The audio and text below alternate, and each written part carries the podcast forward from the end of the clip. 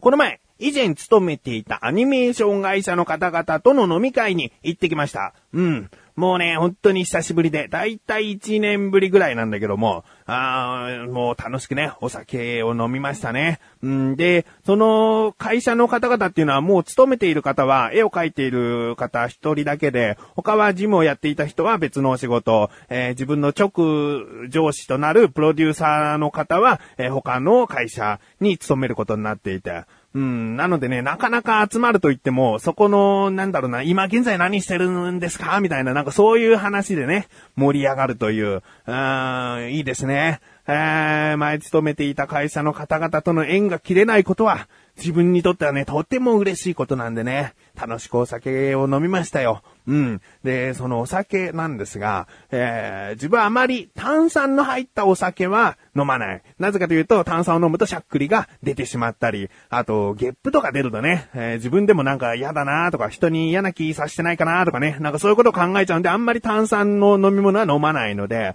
えー、だいたいウーロンハイ、緑茶ハイあたりなんですけども、ちょっと甘いものがいいなと思うと、カシスオレンジ、カシスウーロンあたりが炭酸の入ってないカクテルとなるんですね。なので大体その4種類ぐらいを飲んでおしまいということが多いんですけれども、一つ、その行った居酒屋で気になるものがあって、で、日本酒、焼酎、ワイン、カクテルってこう、まずカテゴリーの名前があって、で、気になる、そのカテゴリーの名前があって、モヒートっていうのがあったんですね。おモヒート聞いたことあるけど、全然ピンとこない。なんだろうなと思って。で、その飲みに来ていた人にも、モヒートってなんだろうね？って聞くと、うーんっていうね、あんまりパッとしない答えが返ってきて。で、一人の人は、うん、なんか、レモンとライムをガーッと、やったやつじゃない？みたいな、なんかすごい適当な説明をしてきて、ああ、全然ピンとこないっつって。うーん、だけどね、ここでもしモヒートが炭酸の入っていないお酒なのであればね、自分はそのウーロンハイ、緑茶ハイ、カシスウーロン、カシスオレンジのレパートリー以外にもモヒートを今後頼むことができるぞと思って、もう誰もモヒートは頼まなかったんで自分が、じゃあモヒートにしてみます。その白桃絞りモヒートっていうのにしますって。で、頼んで、で、いざ来ました。あー可愛いグラスに入ってですね、あこれがモヒートかなんつって、よくよく見るとちょっと嫌な予感はしたんですけれども、口元に持っていくとですね、シュワシュワシュワーと、あー、細かい炭酸が、こう、ブチブチブチと、口の中を刺激するわけですね。えー、炭酸入ってたよ。あー、あのね、家に帰って調べてみたんですけれどもね、モヒートというのはもう、あの、単純にカクテルだそうで。あーあの居酒屋がなぜカクテルの中にモヒートを入れなかったんだと。確かにモヒートっていう名前のもあって、えー、何があったかな？レモンモヒート、グレープフルーツモヒートみたいになんかサワーにつくような、その、果物の名前が頭についたモヒートだったんですね。で、その単純なモヒートというのが、えー、ラム酒にライムを入れてソーダ水で割ったものですね。えー、なのでもう、もうあれですよ、もうソーダ水で割るものなんでね、炭酸のカクテルだったと。いうことで、えー、あのもうモヒートは頼まないんじゃないかなと思います。うん。ということで、モヒートにがっかりしている自分がお送りします。菊師匠のなかなか向上心。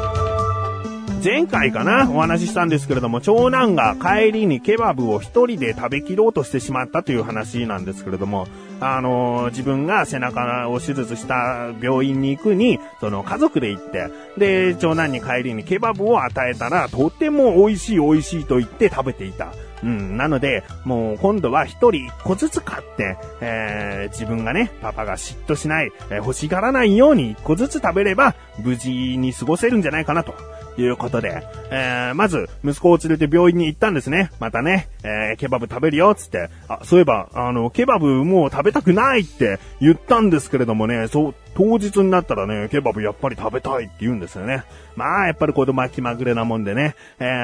ー、なので、えー今日は病院終わったらケバブ食べれるからね、つって。で、おとなしく、こう、待合室で待ってもらって、自分も無事、えー背中の糸をですね、抜くことができまして、えー抜歯しまして、息子にお待たせ、つって、じゃあケバブ食べに行こうか、つって言ったんですね。うん。で、今回は先ほども言ったように、一人一個ずつだから、ゆっくり食べていいし、自分も一個丸々食べれるんだなと思うとね、ウキウキした気持ちでケバブ屋さんに来ました。で、一個ずつ買いまして、えー、近くのフードコートで食べれる場所があったので、そこでじゃあ食べようっつって、もうね、結局、そうですね、結構食べましたね。前より時間がかかってしまったのもあったせいか、10分の8ぐらい、えー、しか食べれなかったんですけれども、まあでもね、本人は満足したみたいで、じゃあ帰ろうっつって、で、車に乗って帰りました。家に着いて、で、次男を神さんが抱っこしていたんですね。で、次男は神さんが大好きだから、抱っこして、途端に下ろすと、泣いてしまうんですね。で、玄関口でベビーカーを畳んだりとかいろいろすることがあるから、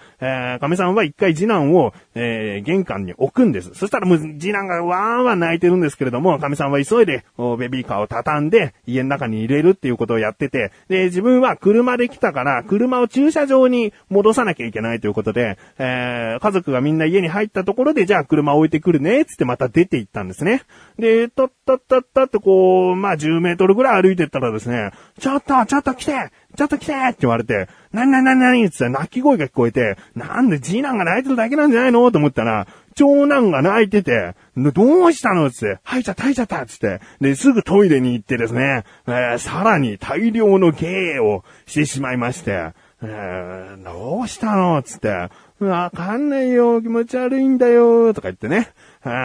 で、まあ、とにかく、こう、いっぱいいっぱい吐かしてやって、で、なんとか落ち着いたんですけれども、うーん、なんだろうな、ケバブなのかな。えー、自分はですね、その後車を置いて、で、駐車場から家に帰る途中にですね、猛烈な腹痛に襲われて、もう、ちびる直前でしたね。最近というか、なんかもう30になってからよくね、こう、便意が急にやってきて、これ我慢できないんじゃないかなって思うぐらいの勢いで来る時がありますね。えー、長男のその、ケバブによって戻しちゃったのか、車酔いで戻しちゃったのか、えー、わかりませんが、自分もその腹痛に襲われたと、ああ、あのケバブ屋何かあんのかなっていうね、ちょっと不信感を抱きつつですね、次また病院に行くとケバブ食べようねっていうことになってます。決してでも、あのー、かなりの低確率ですからね、ケバブ屋が悪いなんてね、えー、自分はケバブ大好きですから、あの外国人さんがやっているお店絶対になくなってほしくないので、えー、そういうせいにはしませんが、まあなんかね、そういうことが起こってしまったということで無理やりこじつけてみましたけども、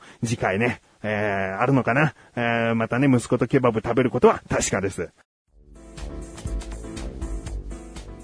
ワイズラジオ制作委員会がお送りするポッドキャストステーション。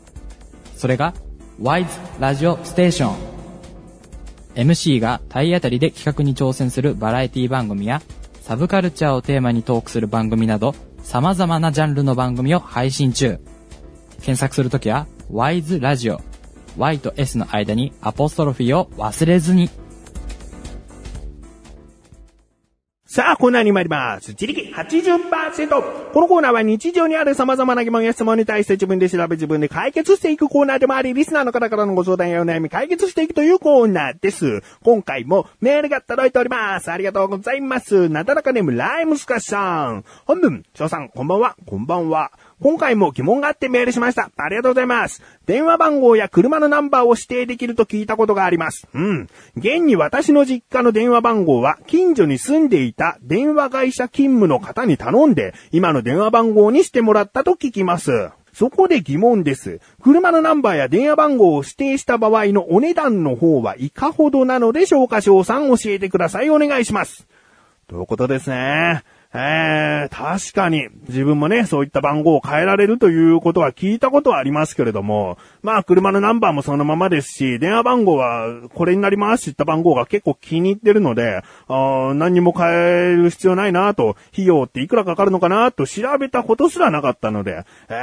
ー、今回ね、こういった疑問ということで調べてきました。今回の疑問です。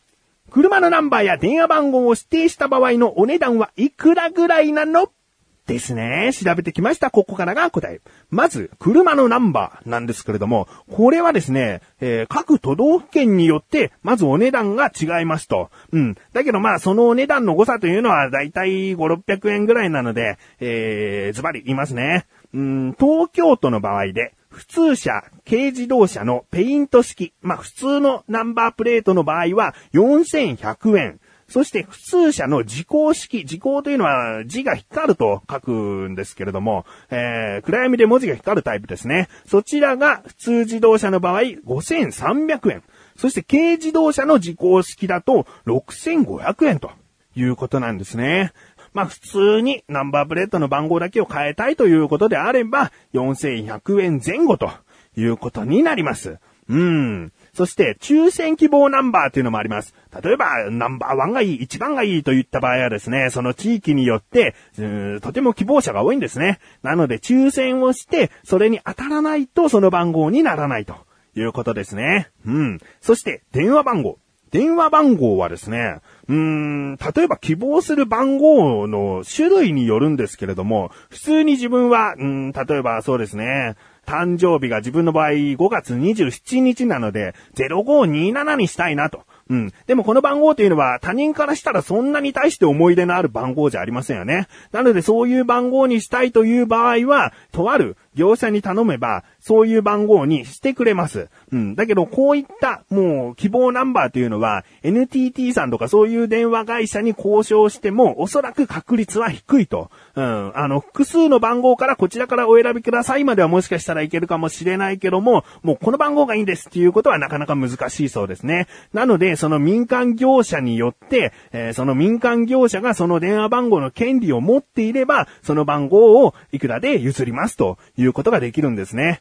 で、とってもすごいお値段なのがですね、えー、1111とか、えー、東京03、その後市内局番が来て、下4桁を1111にしたい場合、これがですね、まあ、自分が見た限りの、その、まあ、参考程度の値段として聞いてくださいね。270万円と出ました。あーなのでまあとても競争率の高い番号ほどお値段が高いということなんですね。えー、他のゾロ目の場合は100万円。他にもですね、えー、お花屋さんをやっている方だった場合、最後の下4桁をお花屋で0878にしたいなということであれば、20万円とかね。そういう風にいい番号というのには競争率が高かったり手に入れることが難しいのでお値段もそれなりにかかってしまうと。うん、いうことなんですね。で、なぜこういった会社が番号を取得できるのかというとですね、希望の電話番号というのはその希望ナンバーを使用している人との交渉で、えー、番号を変えてくれませんか？番号を譲っていただけませんかという交渉が成立したら、その番号にすることができるんですね。なので、まあそういった会社が、その番号に交渉して、その電話番号の権利を手に入れて、その、まあこういう番号にしたいなという人にお渡しするということなんですなんじゃないかなと思うんですね。まあ、その仲介料、仲介手数料みたいなものでそういったお値段がかかってしまうんじゃないかなと思います。うん。なので、まあ、電話番号を変えられるといえば変えられますけれども、そのお値段の方がピンキリになってしまいますということですね。えー、いかがでしょうか、ライムスカシさん。車のナンバーね、結構手軽に変えられそうですけれども、電話番号はちょっと難しそうです。お値段がかかってしまいそうです。うん。メール、ありがとうございます。こういった感じで日常にある様々な疑問や質問の方をお待ちしております。投稿本よりなだらかご助手を選択してどしどしとご投稿ください。以上、自力80%でした。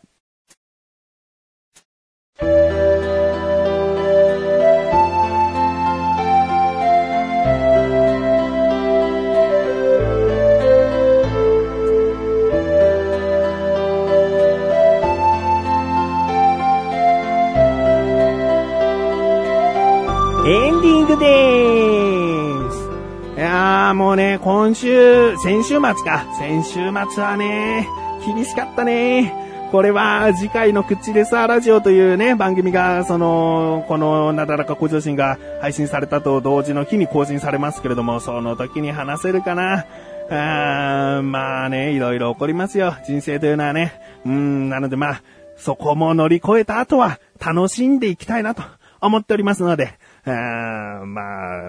あ、ね。その後ね、あの、前の会社のアニメーション会社の飲み会があってね、飲み会楽しめるかなみたいな、すごい不安な週末でしたけれども、なんとかこう、元気な声を届けられてるかなと思います。えー、次回もまだまだ元気な声をお届けしていきたいと思っております。ということで、なだらか向上心は毎週水曜日更新です。それではまた次回、お相手は菊池翔でした。メガネたまわりでもあるよ。お疲れ様です。